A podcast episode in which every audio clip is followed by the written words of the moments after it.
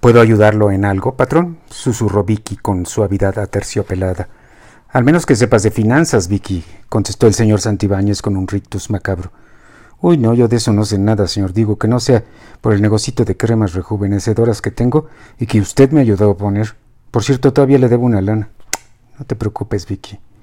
No me preocupo, me ocupo, enfatizó Victoria. Neta que le puedo pagar, señor. Hernán la miró, sonriendo.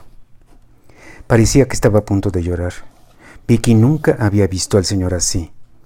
Él era normalmente un poco serio, pero jamás se deprimía. Manejaba las cosas, Caroline inclusive, con paciencia, prudencia y lógica. Casi nunca lo había visto enojado, que no fuera como consecuencia de una rabieta insolente de Valeria. Pero eso no contaba. Con esa niña hasta el Papa perdía la paciencia y ningún psicólogo había aguantado más de dos sesiones con ella, ni ella con él. ¿De verdad no necesita nada, señor? Uy, vi que si te dijera lo que me hace falta. Hernán bebió el vodka a grandes y ruidosos tragos y se quedó en silencio. Vicky se dio cuenta de que poco podía hacer por el jefe y prefirió salir de ahí en silencio. Hernán todavía tuvo ánimo para voltear la cabeza y seguir el ritmo de sus caderas, como siempre. Kate apareció sin tocar a la recámara de Aurelia, que tecleaba, tecleaba vehementemente en su laptop del año del caldo.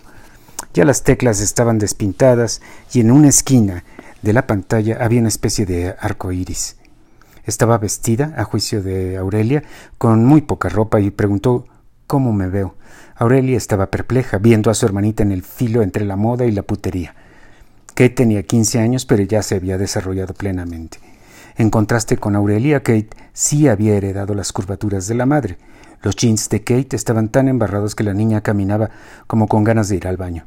Además se había puesto unos tacones de veinte centímetros y eso provocaba que la hermana de Aurelia caminara como los hombres con zancos en el circo. Kate hizo cara de fuchi, puesto que su hermana no le dio de inmediato la respuesta que quería, es decir, te ves muy bien, hermanita. Aurelia, en cambio, empezó a hablar de la moda, de lo efímero, de lo superficial, de cómo los pequeños burgueses gringos y europeos imponían modas que llegaban al tercer mundo en forma de marcas piratas y o contrabando masivo de ropa made in China. Kate solo movió la cabeza negativamente diciendo enojada, ¿para qué le pregunté? y salió corriendo, caminando como la prostituta de taxi driver que hizo la espléndida Jodie Foster. Ya calientita, Kate se dirigió a la estancia donde Pepe miraba la señal pirata de un Barcelona versus Deportivo La Coruña. Le dijo a su papá que saldría a una fiesta en una casa cerca de ahí. Pepe, sin dejar de ver la televisión y dándole un trago, un largo sorbo a su cerveza tecate, le contestó que tendría que esperar a su mamá que era la respuesta de cajón y la forma mediante la cual el papá evadía sus responsabilidades paternales. Kate taconeó y estuvo a punto de provocar que la casa se derrumbara con el azotón de la puerta de su recámara. Pepe conocía los berrinches de su hija Tin y se los atribuía a la edad de la punzada, así que siguió imperturbable viendo al FC Barcelona y al héroe de México, Rafa Márquez. Aurelia se había quedado con resquemor después de ver a su hermanita vestida como las suripantas de la calzada de Tlalpan y se acercó a su papá. ¿Viste cómo estaba vestida mi hermana? No, hija, estoy viendo el foot, dijo como dejando en claro que no quería ser molestado. Parecía una golfa, papá. Chale, hija, ¿cómo te gusta echarle crema a tus tacos?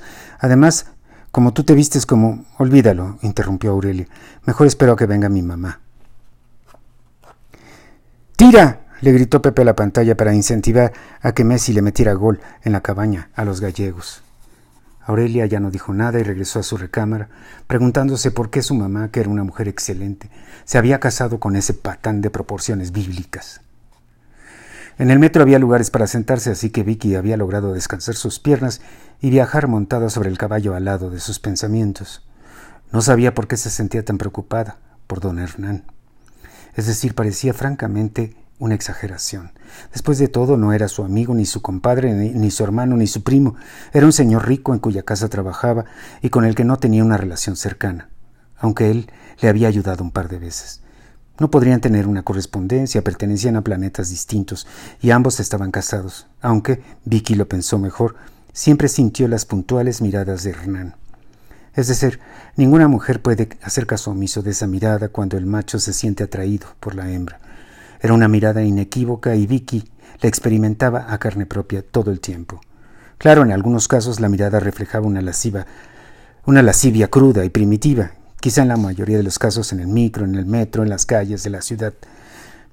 Pero Hernán la miraba así con resquicios de eso, lascivia elemental, pero también con algo más. Admiración, pensó Vicky. Pero ¿cómo me puede admirar un señor como don Hernán? No manches, Vicky, no te hagas bolas.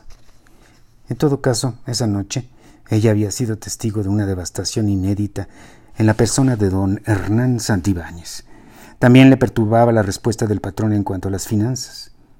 Vicky llegó a su parada a la estación de Metro Olímpica de la línea B. Era muy tarde y ella todavía tenía que caminar dos kilómetros hasta su casita de la calle Oro, construida con el esfuerzo de Pepe y de ella y de un empujoncito o empujonzote del PRD. Gracias a Dios se encontró abierta todavía la papelería donde todos los días compraba con 15 pesos un chispazo multiganador. La bolsa en esos momentos era de 20 millones 850 mil pesos. La señora que atendía la papelería, prácticamente hundida en una cueva de cartulinas, plantillas, pegamento, papel lustre y papel de China, era una viejita que no veía bien, pero que reconocía a la gente por la voz. Sabía qué hora era y se dio cuenta de que Vicky iba tarde, ya que se veían todos los días.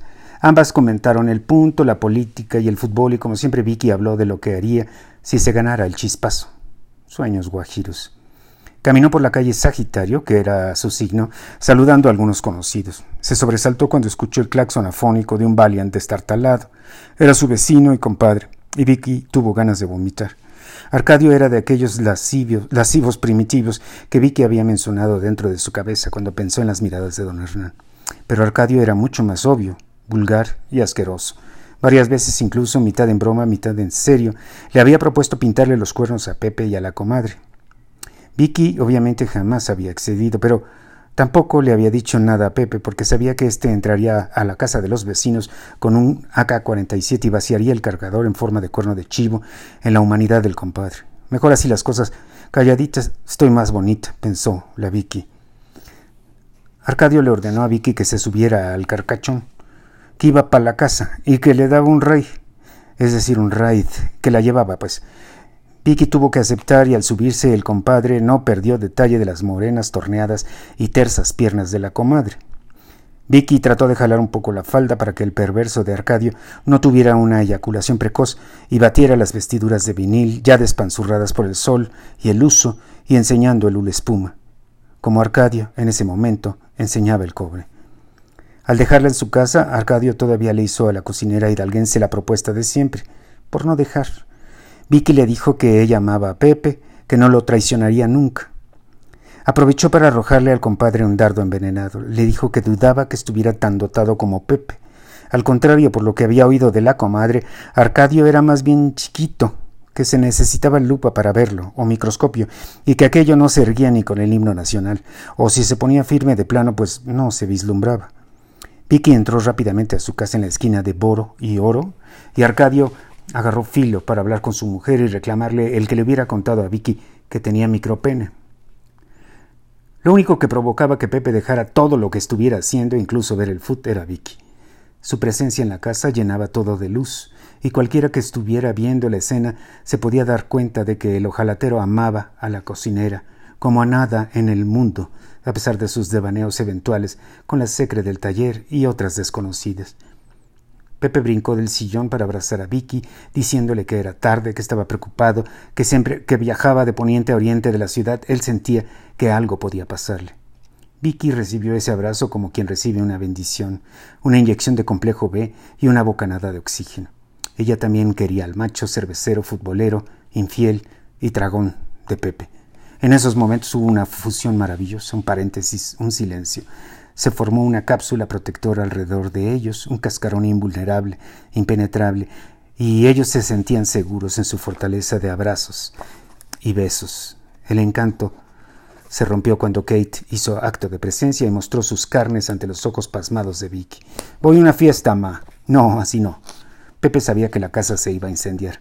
Kate y Vicky eran como las dos Coreas, como Israel y Palestina, como los sunitas y los chiitas. ¿Cómo así? preguntó desafiante la hija. Pareces puta, hija. Ve a cambiarte y entonces te vas a donde quieres. Tú sales a la calle todos los días con un escote que se te ve hasta el alma y yo no digo que eres una puta. Si me dejaras eso te quedarías sin dientes. Y yo tengo 40 años, soy mayor de edad y nunca salgo a la calle vestida como puta. Pero ¿para qué discutimos? Es muy sencillo. No te cambias, no sales. Aurelia salió de la recámara después de escuchar los estridentes berridos de su insoportable hermana. Kate, por su parte desafiante, se dirigió a la puerta de la calle y dijo, pues me voy y ya. Bueno, pero entonces no regreses. No regreso,